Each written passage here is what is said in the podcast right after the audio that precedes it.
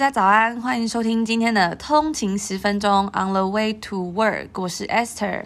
大家早安，我是 Tony。那今天又到了礼拜五啦，一个礼拜又过去了。真的恭喜大家又撑过一个礼拜了。嗯，真的，我觉得时间真的过得很快，就一个礼拜又过去了。然后我们今天是第十五集，嗯，也就是我们陪伴大家陪伴了三个礼拜的通勤时间。好好不可思议哦！没想到这样一做就已经三个礼拜了，真的超快的，真的。对，那我们今天大家要来跟大家分享几个也是有趣的新闻。嗯，对。那我们今天第一个，我们就。继续来播报，为大家播报这个北美股市啊，因为今天是一个惨跌的状态，没错，对不对？好，那第二件新闻呢，我们要讲什么？Esther，我们要来讲一下这个这几天常常在呃网络上看到这个 Zara 的新闻。那因为有这个消息是指出说，哎，Zara 的母企业就是这个 Inditex 要关、嗯、全球关了一百一千两百间店嘛，嗯、然后那时候就很惊讶说。Zara 要关这么多间店，它全球有这么多间吗？对，后来才发现不是，不是，是它的母公司嘛。因为 Zara 旗下有很多品牌，嗯、那我们等一下可以来跟大家谈谈这样。可以，可以，可以。对，然后我们也有收到，嗯，昨天在我们的呃新的一集播出之后，也有收到观众的回馈，然后还是很谢谢大家，然后大家就会跟我们分享说，哎。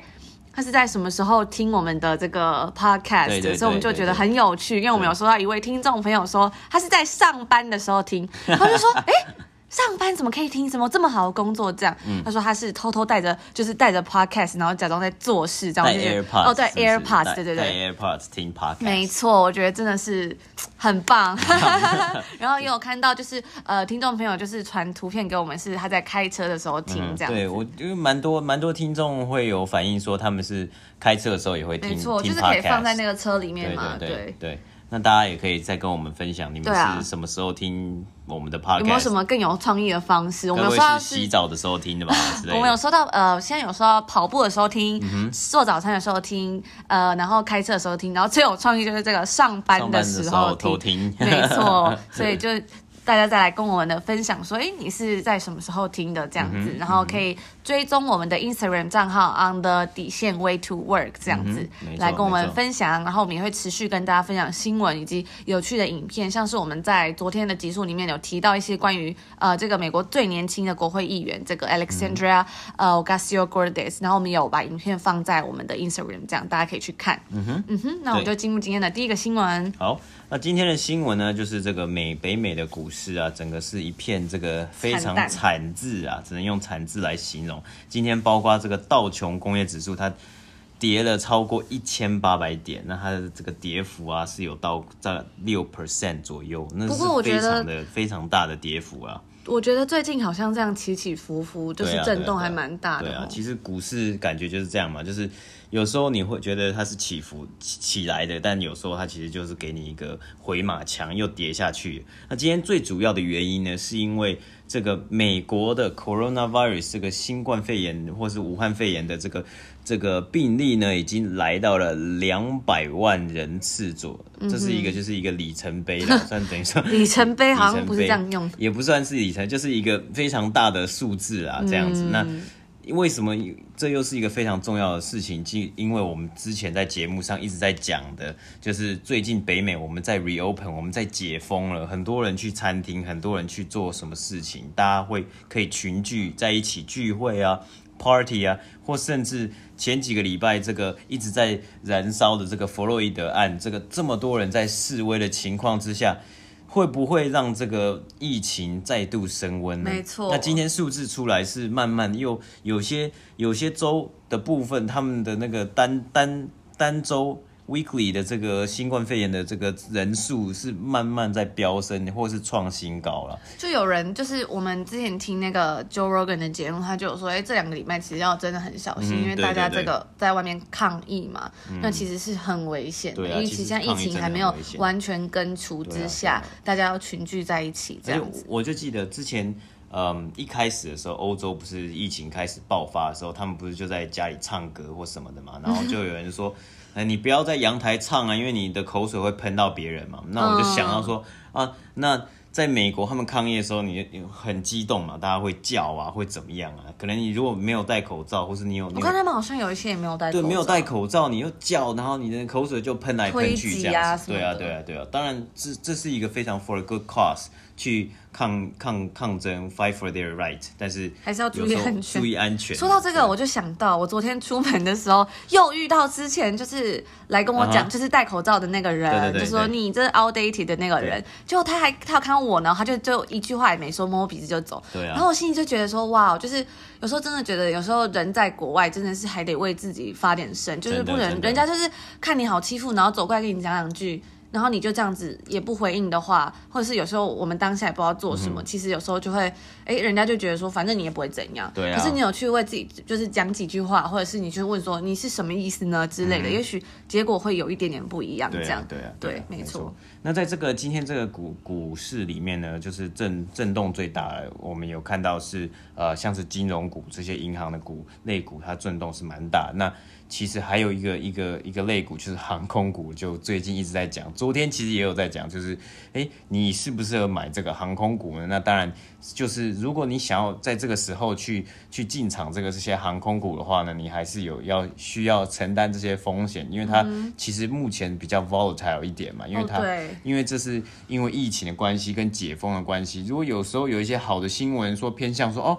大家会出来了，要 transportation 的，那他可能他的需求就会涨上去。嗯、但是如果有时候因为这个疫情，哦，人这个染病的人变多了，那他可能他又会受受到一些影响。我觉得有时候大家在看这种财经新闻的时候，就不要被那个标题骗了。嗯，就标题可能会标题杀人嘛。对，对，对，那其实像其实大家比如说，就是应该要判断说这间公司它的整体来说，不是说哎它近期的新闻怎么样怎么样。毕竟这个比较像炒短线。嘛，那我们其实是比较觉得，哎，价值投资就是你要看整体是会比较好的。对啊。比如说像前阵子，就是有这个中美的那个航班就是断航嘛，那有些人就会说啊，它一定会跌或它一定会涨这样。可是，之虽然之前是有涨有跌，但是你看现在长期下来，它也是一直在震动啊。嗯所以我觉得这种东西真的是也是不能只看一时的新闻这样。就是你去评估这个股股票的价值的话，你不只是新闻，或者不只是这些。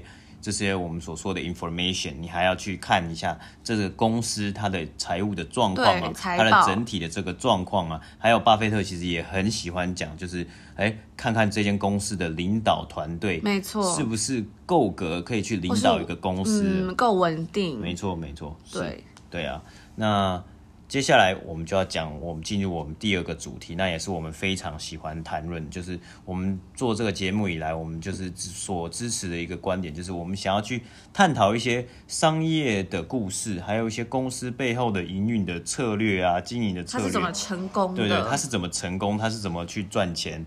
然后。再一再来影响它的在在这个股价上的表现是如何的？没错没错，所以呢，我们就要来讲到这个大家耳熟能详的这个 Zara。Zara，嗯，没错没错。那以前我们在还在西班牙读书的时候，也是很爱逛 Zara，嗯，然后就发现其实后来我们在查资料的时候，发现，在 Zara 它的我们等等会谈到它的工厂等等的，嗯，然后就发现其实，在台湾逛的，就是亚洲区逛跟欧洲区逛是不太一样，包括我们在北美洲逛的 Zara 里面的东西都不。不一样，对，那为什么呢？对，像是在欧洲的款式，它可能是比较经典款，材质用料方面也都比较好。但在亚洲，它就是偏向比较是季节流行这样子。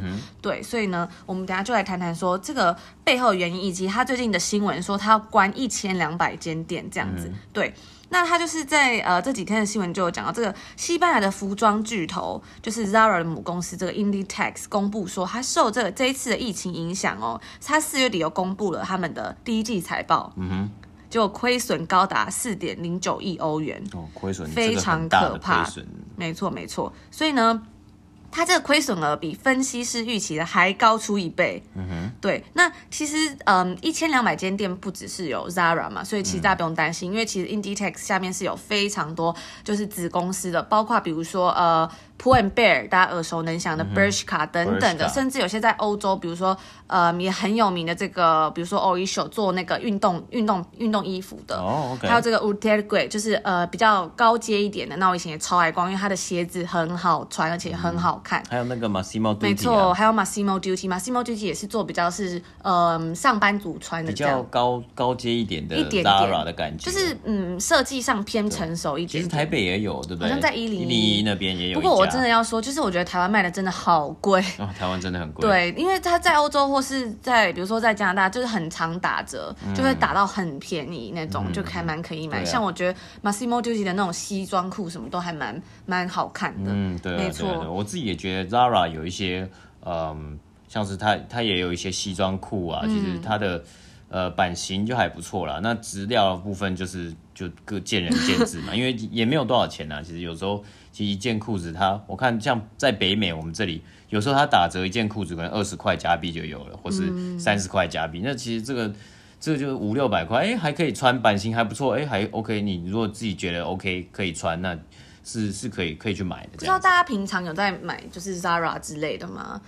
对对啊，这个这也是一个好问题。Bershka、Pull&Bear，其实好像在年轻人就是还蛮流行这些品牌、嗯，或是 H&M 嘛，对不对？嗯，H&M 另外一间公司，没错没错。嗯、对，那我们今天就没有要谈说，比如说，就之前它有很多争议嘛，抄袭啊，什么对对对，工人啊什么问题，我们就要来谈它背后这个供应链，它是怎么样变这么强大的？嗯哼。嗯哼所以他就说，呃，这几天的新闻就是他说，在今明这两年啊，他会关闭，嗯，一一千两百多家嘛。嗯、那其实。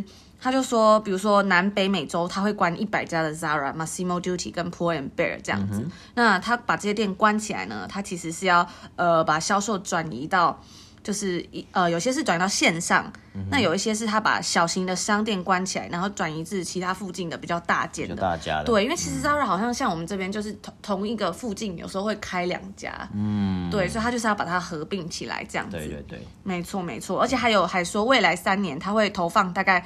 呃，十亿欧元到这个电商这样子。嗯、对对，其实因为就是这个 work from home，或是你说全球都在隔离的情况下，也让这些他们有 retail store 的这些公司重新思考，说我是不是该放更多的投资的金额在我的这个 online shop 上面，嗯、对不对？就注专注在我的网店，因为网店也算是一个店嘛。那它其实。其实，如果好好经营的话，也是可以单独出来。像我们可以看到亚马逊这么成功，它单独就是网店，它只是从网店起家，还可以做这么成功。所以很多公司就在重新思考了这个，他们公司内网络这个 online shop e-commerce 这个区块到底要怎么样去做下一步的这个策略发展。没错，所以呢，我们就要来讲这个 Zara 的供应链。那其实。嗯，Zara 它是已经算是全球这个 Inditex 算是全球第一的服装零售集团嘛。嗯哼。那其实它目前是嗯已经在大概八十七、八十八个国家左右设立超过呃两千多家店这样。嗯哼。那其他总共呢？我们在网络查的资料是，它在全球的 Inditex 它是有大概到六千多家店。嗯哼。对，那 Zara 还有 Zara Kids 跟 Zara Home 加起来大概是两千多家。嗯哼。没错，所以呢。它就是主打的，就是他说人人都买得起的快时尚，就是这个 affordable fast fashion。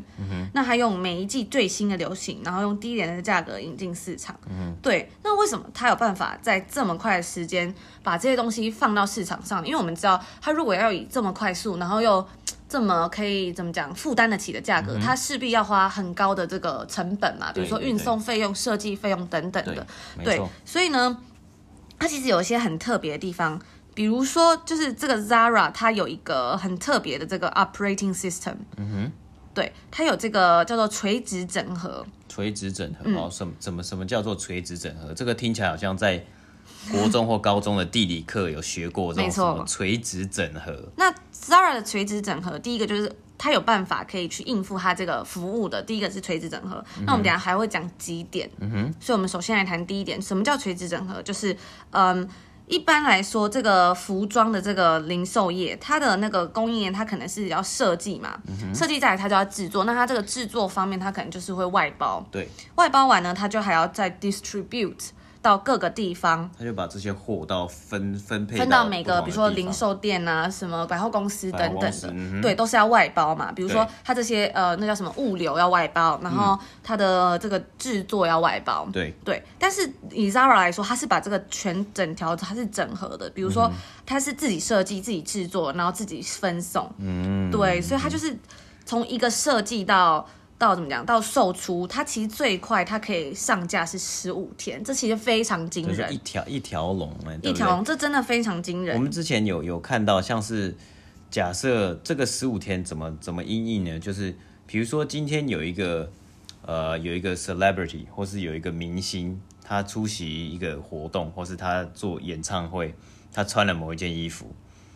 那一天当天当天可能礼拜五他，他穿某一件衣服，可能两个礼拜之后，你就可以在 Zara 的实体店买到这件衣服。或是像嗯什么西班牙王妃啊，穿了哪一件衣服，然后就大红，然后 Zara 就会马上赶工这样子。对对，对，对，对，对。那一般来说，其实其以传统服业服饰企业，他们从嗯，设计到上架可能要六到十八个月，嗯，就 Zara 竟然只花了十五天，所以这其实六到十八个月，六个月就是一百八十天，对啊，所以这是一个很可怕的事情，对对对对。那其实他说，嗯，他说这些新做好的衣服是会每两个礼拜被送到那个零售店这样子。嗯嗯，那其实以 Zara 来说，他们的自己的这个嗯规则是说，他们只会 plan，他们只会规划五十趴的这个。他们的设计，那剩下的呢？他们就会用这个来，比如说收集嗯最新流行啊，流行啊，或者是看那个谁又穿了谁又穿了什么之类的，对，所以他有一半的这个 capacity 是拿去做这个适应的，所以其实是非常的厉害，对，非常的恐怖嘛，没错，也非常恐怖。你可以你可以想是你你单讲 Zara 就是呃可能。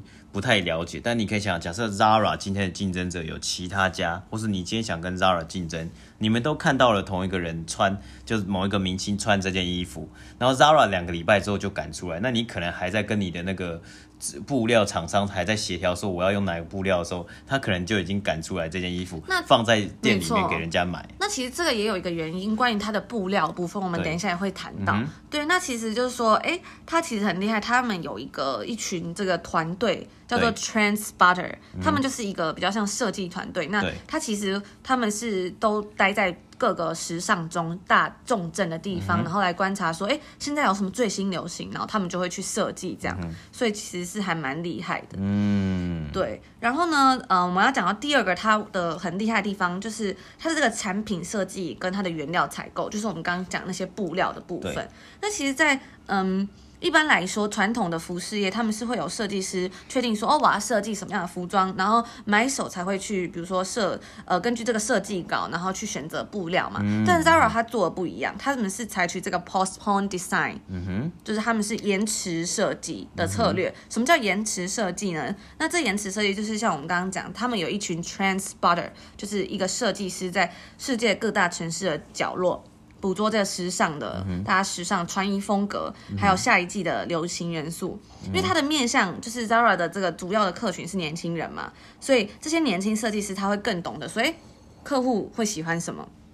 对，那他们呢，在比如说，嗯，设计稿出来之前，他们就会先买好这些布料，那这些布料呢都是没有染色的，嗯，对，所以这些布料就是怎么讲？比较能使用，它可以比较能制作在各种东西上面，嗯、而不是说，哎、欸，我是先设计再买布料这样，等于说它的速度相对来说就会快更多。就有点像是你买白布，然后今天红的是一件红色的衣服，你可以把白布染成红色，然后马上做。对。但如果今天你是先买，你是先买十块布，有红橙黄绿蓝靛紫，然后你今天发现说，哎、欸。你这件红的衣服，这些颜色，你红橙黄绿蓝靛紫都没有这个颜色，可能他今天是要很红的是粉红色，哇，怎么办？那你只能再打电话说我要买加购一个粉红色的布。嗯、可是你在打电话的同时，人家就已经直接拿白色布去去染那个粉红色，然后就直接开始做了。这样。对，而且其实选择这种未染色布料也可以降低这种。原物料的浪费嘛，嗯、对，就像你刚刚讲，比如说有些布根本用不到，或者是裁切之后就是布奇怪形状等等的。对对对对对。对，那其实还有另外一个，我们刚刚讲到了两点，第一个是垂直整合，第二个是它的产品原料嘛，再还有一个就是它的生产。那它的生产部分呢，它就是说，其实传统服装业我们听到的都是，比如说在衣服上看到都是什么 Made in China，或者是其他的呃东呃。比如说东亚国家比较成本低一点的地方，嗯，那像这种他们就可以以以此来降低成本嘛。可是呢，它相对的生产周期就会延长，因为你要这样运来运去嘛。哦，没错。可是没想到 Zara 它做的是，它四十 percent 的订单都是他们有自己内部工厂生产，所以我记得我们那时候在欧洲买到衣服，很多都是什么。呃葡萄牙制造的。Oh, OK，对，所以它就是在葡萄牙制造嘛，四十 percent。那另外四十 percent 是由欧洲跟非洲的外包工厂生产，所以等于说有一些还是继续在欧洲。它只有二十 percent 的，嗯，它的这个制作是。交给亚洲，嗯哼，对，所以你说讲说，哎，它虽然是这样子会增加这个成本嘛，嗯，因为可能在欧洲的那个那个叫什么人工比较贵，嗯，可是呢，它的速度就会比别人都快很多，对对，而且就是。它的销售额因为这样子不断增高，大家觉得哦，它速度很快，嗯、所以它的利润就会超过它制造的成本。其实这跟亚马逊就很像，它它把它建立了一个很庞大的这种销售模式，很特别。对对对，对，没错。那其实所以这就讲到我们刚刚讲的这个欧洲跟亚洲的生产线是不一样的，所以欧洲生产的东西比较是基本款，不易过时，质料较好这样子。对，但是嗯，而且因为欧洲工厂的位置比较接近原物料商，所以它也减少了这种备货时间。嗯哼，对。那但是相对来说，亚洲的这种产品的话，它的更迭比较快，然后呃东西也会是比较当季的流行这样。嗯，OK OK。所以讲完那个生产呢，其实还要再谈到一个，就是它的物流啊，还有仓库等等的。没错没错没错。那其实嗯。一般来说，传统服饰业都是用海运来把东西送到各个 retail store 嘛。对。那这个的优势就是它便宜，可是呢，它要很久，因为你要坐船嘛。对。但是 Zara 它是就是就是就是要 fast，它就是要很快，所以它的物流啊、仓储还有它的这种库存都投入很多很多成本。嗯哼。可是呢，但是没想到它投了这么多钱，它还是赚了更多钱。对。所以真的很厉害。对，所以。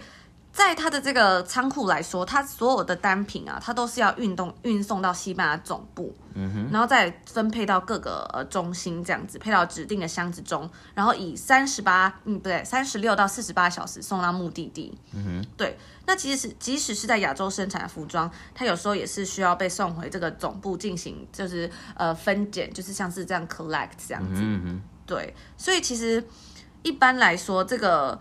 大家都是用陆运、空运嘛配送，比如说，嗯、就是你送到 retail store，就是海运之后，如果你真的觉得说海运太久，嗯、但是 Zara 它自己是拥有两个航空基地的，嗯哼，对，所以是只要是欧洲以外的商品，它都是用航空运输，确保三天内送达店铺这样，嗯，所以他们真的是投资了巨额的成本在这个供应链上面，对对对，没错。那除此之外呢，它更厉害的是在这个 inventory 方面，他们就是有由于它的这个产品的。东西呃批次少，那种类很多，所以很难管理。因为大家其实有时候会觉得说，为什么这 Rara 衣服感觉一件就就没几件就没了，就它东西很快在翻新。嗯、因为他们有一个叫做射频识别系统，就是 R RFID。那这个东西是通过无线讯号识别，它可以追踪产品，及时的更新库存情况，然后甚至它可以将这些库存啊，还有物流的这些消息都。反馈给客户，这样，比如说你在上网查什么就会很方便，嗯、因为像我们呃有时候就会发现一个问题，因为我们在我们是在西岸，对，那有时候我们订东西，比如说订什么 Uniqlo 啊或者什么呃运动的东西什么的，那我就想说，哎，其实这里的店也有啊，Nike 里面也有这件衣服，可是我就想说我上网订，因为可能有打折什么，就发现。上网订竟然要两个礼拜才会收到，我就觉得很纳闷。然后后来 track 那个、嗯、那个那个数字，才发现它是从东岸寄出，就是从嗯 Montreal 或者是多伦多。多伦多我就觉得，哎，我们这里不是有店吗？怎么就是还如此多此一举？所以等于说，你就知道这些这些公司的他们的这个配送的这个方式，就是他们是由这个 distribution center 这些物流中心来发货，而不是从这个。呃，他们的 retail store 来发货这样子，所以它的速度当然就会比较慢。嗯，没错，所以所以 Zara 其实在这部分就是也做的相对来说是非常好。嗯、那因为它的服装都是这样子小量小量生产嘛，它就有一点饥饿行销。嗯，对。那它如果销量不高，它就会直接下架；卖得好，它也不会补。所以我们消费者就觉得说，哎，如果我不买，是不是就买不到了？哦，OK，对对，对，对，它都不会就是。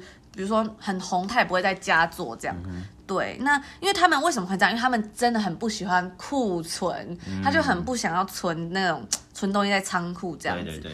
对，然后他就是每年大家可以听一下，我不知道台湾是怎么样，但是欧洲好像是就是六月到十二月他都会打折。嗯哼。对，他就是会把没有卖出的衣服从这个总部重新分配销呃分到各个就是 sales districts。嗯哼。然后他会，而且他这个分配啊，他是有。定位都，比如说哪边这个衣服卖的比较好，然后他就会把它送到那，这样可以加速嘛？因为我们刚刚有讲说它有这个 RFID，所以它可以很精确的观，就是观测到说哪边什么衣服卖的好，这样子，没错。所以真的还蛮酷的。嗯、那目前来说，我们刚刚讲到，他要关了很多实体店面，他要拓展到这种电商平台。所以它的电商平台其实很酷的是，像 Zara 的实体店面，它是两周更新一次嘛。嗯、哼但是它的呃网店则是每每个礼拜都会更新哦。Okay、所以就是速度就再更快。嗯、哼对，真的还蛮酷的。然后。像是假设他在嗯中国部分呢、啊，他甚至还有跟这什么京东有物流的合作，所以即使在双十一，就是好像大家买东西买到这种了呃买到歪掉，买到歪掉，然后送货送到歪掉都还瘫痪要等的时候，他还是可以确保他的这个嗯东西是寄送准时，所以真的还蛮酷的，嗯、没错。对啊，就蛮厉嗯，其实蛮厉害的。那我觉得也是因为这次疫情的关系。像这些大公司，不止 Zara 的母公司，还有很多公司也选择要关闭一些 retail store，因为他们可能觉得说，retail store 的这个成本还不如我把这些钱放到我的这个呃 online shop，嗯、哼 e e e commerce 这个部分呢。那就诚如我们刚刚讲，就是哎，我们在。西岸温哥华，我们买东西，可是很多时候都是从东岸发。那你想说，想说从东岸发，他一定是坐飞机来？那你说他不是他他他如果不是的话，或是怎么样，对不对？或是说他可能赶不上这班飞机，然后他就要下一班飞机才能来，那是不是就 delay 又 delay 了？或者是比如说他要有一些报关的动作。对对对，所以说这个时候就会变成一个很重要的问题，就是这些公司他们会不会想要换成就是。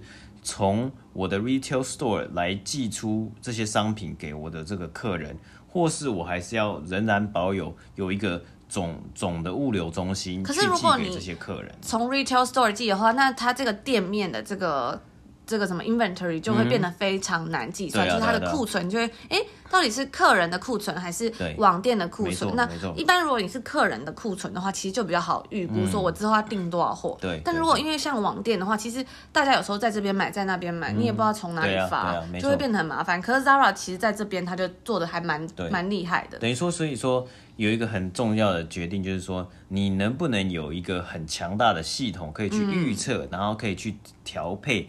这些呃，这这些货就是送来送去，对对对，需求嘛，你可以去客户的需求，你要去怎么样去 forecast 去预测你这些 sales 还有客户的需求。嗯、那我有看到，其实很多时候这这些东西其实不只是人，可能还就是已经需要运用到一些很强大的这种演算法，或是说 AI 来帮助你辅助你说算出说到底哪一个哪一这间店需要多少件这个 inventory 才够去准备。因应当地的需求，还有这个网店上面的需求。如果你要做这种从你的这个一般的 retail store 来发货的这个状态，没错。那其实，在二零零三年有一个 case study 里面有提到说，哎，那时候 Zara 它的呃总总 revenue 嘛，它的利润嘛，嗯、是输给这个 Gap 跟 H and M 的。对。可是到时至今日，就是二零二零年，它已经是龙头了，嗯、所以代表它的这个商业模式是还蛮值得大家学习或者是研究的。那但是当当年它其实，在进军美国的时候，它也是有遇到一些问题。对，比如说在呃，它在欧洲，因为其实欧洲它相对来说它是比较呃国与国或地点地点之间比较近，而且它有关税的优惠，嗯、欧盟嘛。但是它进军美国之后，其实在这边是非常地广人稀。嗯哼，对。那其实而且你地广人稀之下，因为我们刚刚有讲到，它每一次产的，就是每一次分批寄送的数量都是非常少的，以别的呃。以别的服饰业或零售业来说，所以这些这些呃，这叫什么运送费啊，就会变得非常昂贵。嗯，对，那这也是其中也是一个对于他那时候进军亚呃美洲是一个很大的问题。这样对对对，没错。嗯哼，对，好，所以呢，嗯，这就是我们今天要跟大家分享的新闻。嗯，对，我们觉得这也是一个很有趣的东西。然后也是一个这个品牌背后的故事，这样子，嗯、就是哎，不只是买衣服，以后大家去逛 Zara 的时候，也可以觉得说，哎，你有了解这个公司很多的这个背景知识，这样我觉得逛起来会还蛮有心得的。就我觉得我们之前其实谈了很多呃 marketing 的策略，或行销或或是公关的策略，这个东西就比较像。外部的公司整个外部的策略，那今天讲的这些东西比较像内部的策略，就是你 internal 你这个公司要怎么运转，然后你当然其实像这种 retail store 很很需要依靠就是这个强大的 supply chain，对不对？嗯嗯，对，而且又是现在又又有越来越多电商嘛，没错没错。对，那如果大家有兴趣的话呢，其实最近也有一个新闻是就是关于 Tiffany 的收购案。那如果大家有兴趣的话，可以在留言或者是私讯我们的 Instagram 账号，嗯，我们会再来跟大家分享。没错没错。对，那就祝大家有一个愉快的礼拜五，然后也是周末愉快。但是我们明天还是会跟大家一起在这边分享新闻的。嗯哼，没错，周末愉快。然后就祝大家周末愉快啦，拜拜。拜拜。